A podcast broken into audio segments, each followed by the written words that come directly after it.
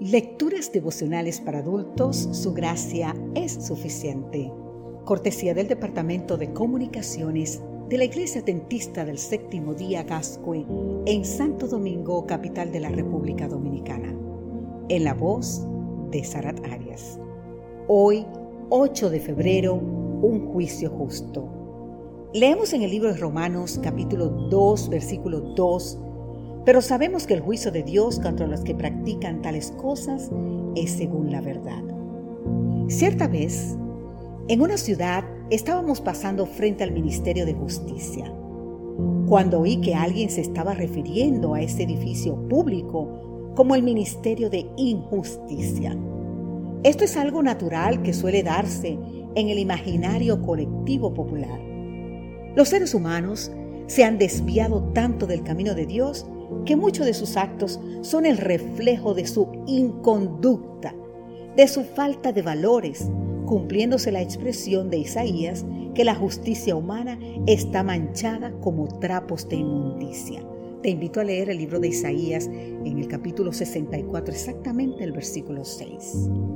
Al contrario de lo que acontece en este mundo, Pablo dice que el juicio de Dios no será sobre supuestos engaños, pruebas fraguadas o falsos testigos, sino según la verdad. El juicio de Dios es universal, es para todos y a la vez es para cada uno, sea judío o gentil, creyente o ateo. El juicio de Dios será ecuánime, ya que todos serán juzgados en la misma base. El metro tendrá 100 centímetros para todos. El juicio de Dios no es optativo, es ineludible. No hay vías de escape, ni atajos, ni salida literal.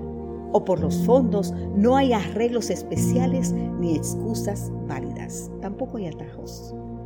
El juicio de Dios tendrá en cuenta el conocimiento de la voluntad de Dios adquirido por las personas, como así también las oportunidades ofrecidas y aprovechadas de conocer y practicar el mensaje de Dios.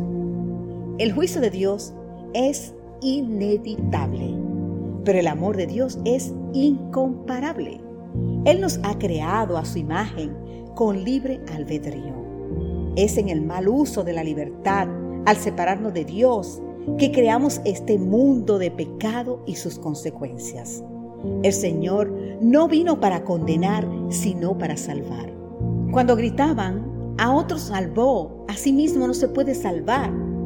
Estaban diciendo una verdad. Te invito a leer el libro de San Mateo capítulo 27, el versículo 42.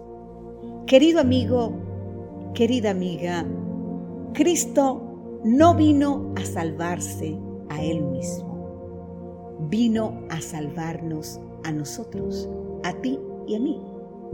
El juicio pondrá en evidencia que los actos de la vida han mostrado la aceptación del plan de Dios, de su amor, de su sacrificio, ya que no hay ninguna condenación para los que están unidos a Cristo Jesús. Escuchemos el insistente llamado del Señor, reflexionemos y actuemos. ¿Qué diré para despertar al pueblo remanente de Dios? Me fue mostrado que nos esperan escenas espantosas. Satanás y sus ángeles oponen todas sus potestades al pueblo de Dios. Saben que si los hijos de Dios duermen un poco más, los tienen seguros, porque su destrucción es cierta. Insto a todos los que profesan el nombre de Cristo a que se examinen y hagan una plena y cabal confesión de todos sus hierros para que vayan delante de ellos al juicio y el ángel registrador escriba el perdón frente a sus nombres. Que Dios hoy te bendiga, te guarde y te proteja, cualquiera sea tu circunstancia. Amén.